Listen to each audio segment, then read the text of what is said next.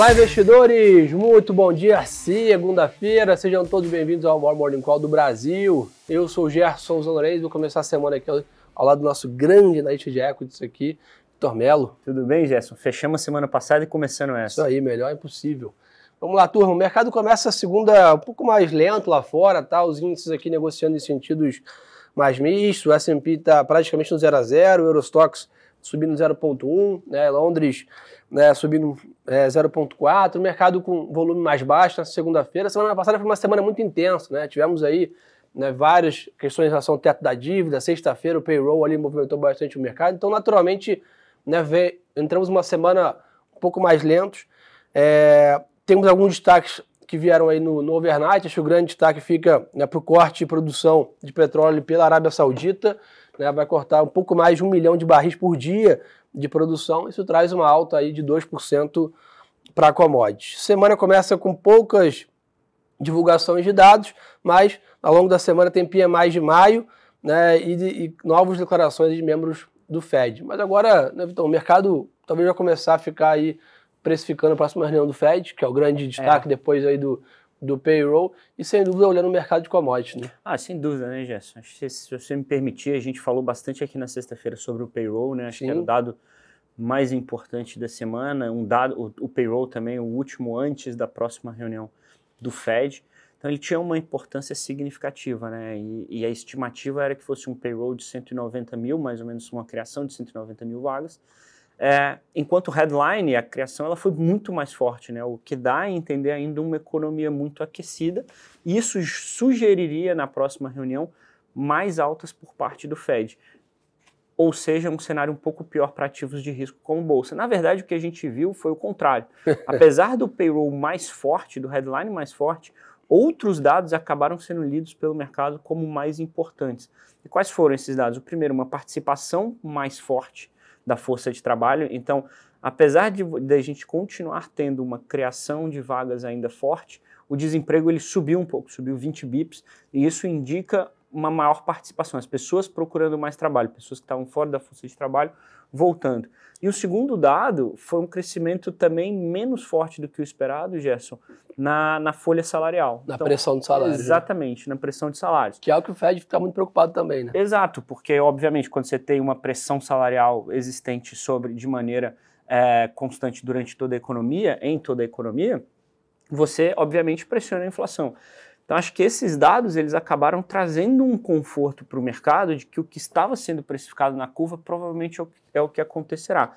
Hoje o que está sendo precificado é uma manutenção da taxa de juros americana na próxima reunião, na do dia 14 de junho, e aí a segunda próxima reunião, né, a, a de julho, o que aconteceria seria uma alta nesta próxima reunião. Então hoje a gente tem 75% sendo precificado pelo mercado de chance de manutenção da taxa de juros americana na reunião de junho e mais de 70% de uma alta na próxima reunião, Gerson.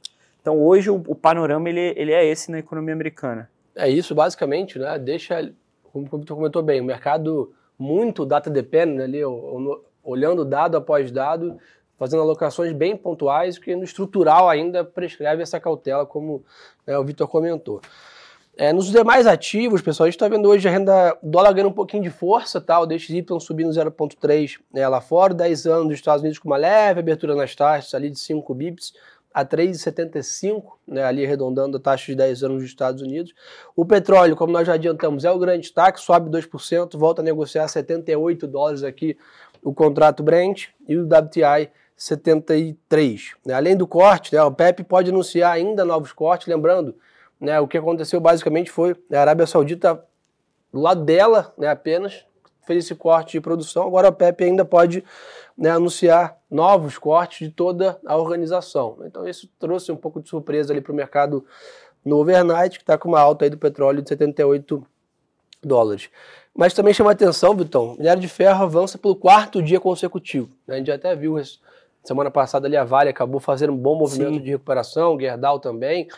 Né? E basicamente hoje esse quarto dia de alta, que a gente já vinha adiantando aqui, né, a bateria de dados negativos da última semana é. agora leva o mercado a especular que a China vai trazer novos estímulos. É, eu acho que é exatamente esse o, esse o ponto, né, Gerson? Sobre o petróleo, como você muito bem comentou, a gente viu esses cortes, a gente vinha comentando que abaixo do nível de 80 que ter, tinha sido comunicado da primeira vez pela OPEC que eles fizeram os cortes de produção e agora fizeram no, novos cortes também. É, em relação a, ao minério de ferro, né, Gerson, aqui é, acaba sendo uma história muito ligada com, com China. É, a gente, o nosso time aqui macro, que eles mais comentam e mais acham é que, apesar de não, provavelmente não acontecerem estímulos fiscais abundantes na economia chinesa como um todo, alguns setores que são especificamente ligados a minério de ferro, como industrial, como imobiliário, eles poderiam sim ter estímulos uh, da, da, do governo chinês, e aí aqui seria um suporte para o preço do minério de ferro. Né? A gente tem visto que os dados eles têm vindo um pouco mais fracos durante o ano. Até recentemente, o último PMI caixinha ele foi um pouco mais forte do que a gente esperava, que também deu suporte para o preço do minério de ferro. Então a gente fica um pouco nessa dinâmica que ainda é relativamente dependente de anúncios da, da, das autoridades chinesas, para aí sim o preço do minério de ferro se manter num patamar que a gente considere uh, mais adequado e mais saudável. Boa. E nessa linha, é bom lembrar, então, vocês do lado de vocês sim. soltaram aí relatórios sobre a Vale, Exato. sobre a Gerdau, dizendo que realmente esse price action aqui deixou as empresas na média atrativas ali, né? Ah, sem dúvida, Gerson. A gente continua, a gente continua achando que as duas no patamar, no patamar atual eles têm é, é bastante atratividade, né? A gente tem até comunicado, falado bastante com os clientes é, em relação a isso ultimamente. A gente acha que a, a empresa ela acabou sofrendo muito, né, dada essa dinâmica um pouco mais fraca de China. Quando a gente vê uma dinâmica um pouco melhor, de, que deve se acelerar durante o ano, é, a gente acha que, de fato, hoje o, o, ativo ele negocia preços muito baratos, falando especificamente de Vale, né, empresa geradora de caixa. É bem verdade que teve alguns problemas micro aqui dentro da companhia em relação à produção, é, mas quando a gente olha o macro, a gente acha que a, a companhia, nesses, nesses valores atuais, faz bastante sentido o investimento, Gerson. E essa alta do petróleo hoje, é bom lembrar também, né? A Petrobras entrou na Tensin aí na última alteração também, então já andou bem semana passada e hoje tudo indica que também deve capturar essa melhora da percepção aí para commodity. Né? É, eu acho que esse é, o, o case de Petrobras, né, Gerson, ele tem sido um, um case, uma tese de investimento como um todo que tem rodado bastante ao redor da, da política de dividendos. Né?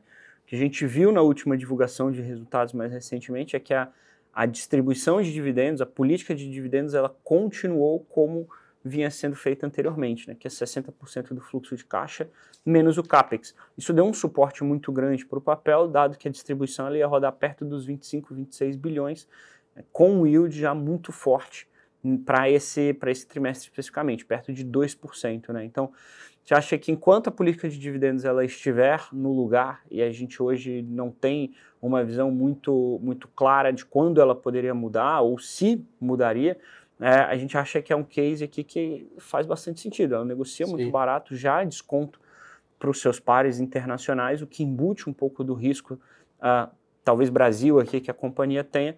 Então a, empresa ela de fato vem chamando a atenção tanto por uma performance operacional muito forte, mas mais importante, eu diria até, Gerson, por uma diluição dos principais riscos que a gente vê na tese de investimento. E aí, acho que essa foi a ideia de colocar na Tencent, de colocar também na, na nossa carteira de dividendos, até porque vai ter uma, um, um, anúncio, né, Gerson, na data com é, para a Petrobras nesse mês, no dia 13 de junho, tem o um anúncio de é, ela fica ex, né, no dia 13 de junho. Então, acho que faz sentido aqui ter, ter essa, essa, essa ação nas nossas carteiras. Boa. Para terminar o mercado global, pessoal, o Bitcoin está com uma leve queda, mas ele de novo nesse patamar de 27 mil dólares, bem lateralizado, né? Acho que a nossa visão continua a mesma. Né? Enquanto a gente tiver essa dúvida ainda sobre né, Banco Central Americano, e que se vai realmente ter um skip, que a gente chama, né, uma pausa né, nos juros, ou continua o movimento, ou dá a última alta agora e encerra o ciclo. Então tem algumas dúvidas aqui pairando sobre a política monetária americana e, consequentemente, impacta toda a política monetária global, que as alocações estratégicas dos portfólios também em hold. Eu acho que o Bitcoin está né, bem lateralizado aí já dezenas de semanas nesses 27 mil dólares. Acho aguardando o mercado reprecificar isso. A boa notícia é que estamos próximos desse movimento. Né? A reunião do Fed aí nas próximas semanas deve precificar bem né, o mercado. Brasil, Vitão, vamos lá? Vamos lá. Vamos lá, pessoal, aqui no Brasil, lembrar a todos, né? Até o Francisco perguntou aqui pra gente no YouTube. É, semana mais curta, sem feriado de Corpus Christi. Na quinta-feira não há negócio no Ibovespa. Né? Sexta-feira funciona normalmente, então segunda, terça, quarta e sexta. Né? Quinta-feira temos uma pausa, mas obviamente dá para se esperar que sexta-feira teremos um dia de volume muito mais reduzido, né? Pós-feriado, já véspera de final de semana. Mas, turma, quinta-feira não há pregão aqui. A gente começa com a agenda mais esvaziada aqui nessa semana, mas grande destaque, sem dúvida, protagonista da semana para ficar acompanhando de binóculo quarta-feira, IPCA de maio, né, Vitão? Ah, sim, Gerson. O, o, IPCA, acho que a gente até falou um pouco sobre isso aqui na sexta-feira, né? Os dados Brasil no ano passado, eles, eles acabaram até não fazendo tanto preço nos nossos ativos de risco, né? Uma dinâmica completamente diferente do que a gente já tem visto esse ano. É, o principal trigger ali para a bolsa voltar a performar bem, a bolsa atingiu quase um, um, vale no começo de no começo de março, meio de março, e aí depois a bolsa pegou um, um patamar de, de, alta, né? E, e, os dados de varejo, os dados do IPCA também, eles foram extremamente importantes para isso, uma vez que eles mostraram uma inflação sobre controle e uma atividade econômica que no limite até um pouco mais forte do que o esperado, nada que, que salte os olhos e que e que mostra que o turbilhão já passou nada disso, mas uma, uma atividade econômica um pouco mais forte do que o esperado, o que justifica, né, Gerson, um, um eventual corte de taxa de juros já é, pela nossa autoridade monetária. É o grande debate atual, né? Que é o grande debate atual, né? Acho que é o, o, debate ele, ele se tornou muito mais do quando vai ser o corte de taxa de juros do que se vai acontecer um corte de taxa de juros. Então a gente aqui, a gente acha que ele, esse corte ele deve acontecer entre agosto e setembro, nas reuniões de agosto e setembro o que indicaria já um, um melhor momento para ter na carteira ativos de risco, né? Um, um, alongamento da duration dos portfólios, porque isso tudo demonstraria que a gente acabaria ficando é, exposto aqui né, a uma taxa menor, o que acaba sendo positivo do nosso ponto de vista, uma vez que é, quando a gente tem, obviamente, corte de taxa de juros, e se isso feito é, por conta de uma qualidade maior também do ponto de vista fiscal, né, Gerson? Sim. A gente vê as taxas de juros longas já caindo, que embutem o risco fiscal, o que acaba sendo positivo para a nossa bolsa brasileira. E a gente costuma ver as performances que a gente tem visto nos últimos dias na bolsa brasileira, que na nossa visão tem tudo para continuar assim. É, até essa pergunta o Edson fez aqui né? Bom dia a todos, Gerson. Essa alta da Bolsa Brasileira se sustenta? Acho que a pergunta, a resposta está nessa explicação aqui que o Vitão deu. Né? Essa mudança de se vai ter corte para quando vai ter corte já deu essa shiftada na Bolsa. A Bolsa saiu né, de 100 mil para quase né, ali flertando com 111, 112 mil pontos. Essa, essa pivotada vem dessa melhora da perspectiva. Agora, se isso vai sustentar, né, se a Bolsa vai buscar os 120, 130, 140 mil pontos, é concretizar esse movimento de queda de juros. Né? A gente inicia provavelmente em agosto, setembro, mas esse ciclo vai ser longo de corte também. Né? Então, agora o mercado vai começar a precificar. Você já falando de uma Selic lá em 2024, né, de, de 10, de 9, de 8, onde esse ciclo para. Né? Então tem muita discussão ainda para rodar em cima da mesa. O mercado já fez uma boa levantada de preço com essa melhora na percepção. E para executar esse corte de juros mais, né, vamos assim, profundo, como o Vitor comentou, tem que fazer os demais deveres de casa, né? A parte fiscal, contas públicas, reforma tributária, outros fatores que a gente possa ter uma Selic né, abaixo de dois dígitos ali de forma sustentável por um tempo razoável, que é a grande questão. Não adianta a gente cortar os juros rapidamente e não estar com a inflação ou com os gastos ancorados. Isso vai levar um novo ciclo de alta logo à frente. A gente precisa ter um cenário construtivo e robusto para ter uma Selic baixa por bastante tempo, um ciclo também saudável de juros baixos. E é isso que poderia trazer a tendência de alta para a Bolsa. A gente ainda vê hoje, óbvio, uma, um mercado muito melhor, um ambiente de risco muito melhor, mas ainda prescrevendo uma, uma cautela, né, uma boa diversificação, né, um, uma, uma boa aderência ao seu perfil de risco, porque ainda tem muitos fatores em cima da mesa que podem interromper esse início que, que se criou agora de um mercado muito otimista, né, Ah, sem dúvida, né, Gerson? Acho que a gente tem sido, a gente foi muito vocal, né, do momento em que era para estar tá em, em, short duration, né, ou seja, numa duration um pouco mais curta, que as taxas de juros acabariam impactando muito também nas ações. E agora a gente também começa a ver uh, todos os argumentos no lugar para que esse ciclo né, macroeconômico ele seja um pouco mais benéfico para ativos de risco.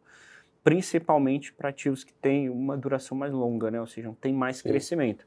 A gente tem falado bastante com os clientes aqui também sobre algumas ideias que a gente tem para ativos que podem ter uma, que tem uma duração mais longa, que a gente vê um operacional muito bom. Por exemplo, Gerson, shoppings. Shoppings hoje a gente acha que é um ativo é, que sofreu muito durante a pandemia operacionalmente, né, fechar com as lojas fechadas e etc.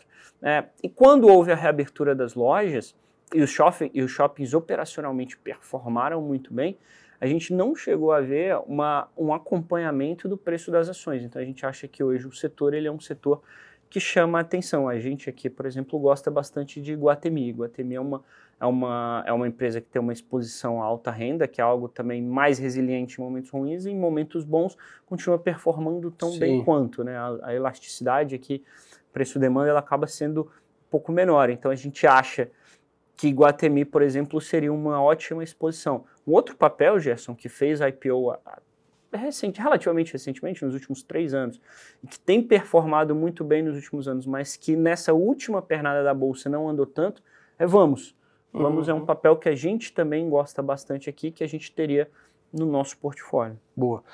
Para a gente acompanhar, pessoal, como já comentei, a agenda macro mais vaziada aqui no Brasil, né, mas sem dúvida Brasília ali, para a gente ficar de olho. Então, é, o presidente Lula se reúne às 9 horas da manhã com o ministro Geraldo Alckmin e também Fernando Haddad, né, ministro da Economia, então podem ter uma declaração ali pela manhã em relação a isso. Um destaque importante, o presidente do Banco Central, Roberto Campos Neto, faz palestra online aberta à imprensa às duas e meia da tarde, né, então pode ter alguma declaração sobre isso que a gente está comentando aqui sobre juros, a cabeça ali do Banco Central sobre essa perspectiva de inflação. E o diretor de política monetária e econômica, né, Diogo Guindim, também participa de evento ao meio-dia. Né? Então tem uma agenda para a gente ficar de olho aqui em Brasília sem dúvida, mas o grande protagonista, quarta-feira, o IPCA vai mexer preço é, aqui no Brasil. Acho que é Na, isso. É isso. Na parte das empresas aqui, noticiaram um pouco mais vaziadas, porque a grande né, notícia aqui é que a CVC pode receber um aporte de 75 milhões de reais da GJP, Fundo de Investimento, né, eventual oferta subsequente de ações. A empresa está discutindo esse follow-on, né, esse aumento de capital já há alguns dias.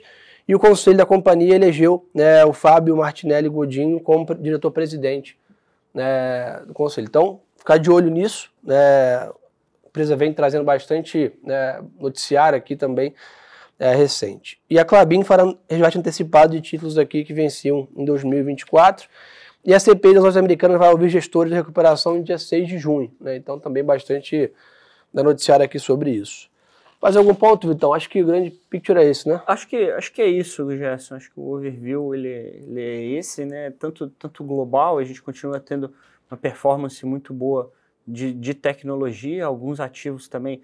Acho que a, o que mais chamou a atenção na semana passada é que alguns outros ativos que não vinham performando bem performaram. Por exemplo, o Russell 2000, que é o, que é o, que é o índice de small caps, ele outperformou o Nasdaq, então isso vem chamando a atenção começa a ter uma visibilidade até melhor para a equity lá fora, o S&P perto dos 4.300, e no nosso cenário aqui interno, a gente continua mais positivo com ações, os valuations continuam muito baratos e atrativos, o prêmio para ter ação continua muito atrativo, a gente vê alguma queda na taxa de juros no segundo semestre do ano, e isso justifica uma alocação mais positiva para ações é, do nosso ponto de vista, Gerson. Boa. Pessoal, quem quiser mais conteúdo, segue lá no Instagram, Gerson Zanorenz. Também, claro, é muito importante seguir os canais do BTG aí, nosso canal do, do YouTube, do Instagram, do Twitter. Compartilha com os amigos aí, a audiência hoje bombando aí, 1.700 quase pessoas com a gente ao longo da live passaram aí. Obrigado pela super audiência. Obrigado, Vitão, Valeu, pela parceria. Uma boa semana de negócios pra gente, pessoal. E lembre-se, turma, que o melhor ativo é sempre a boa informação. Um abraço.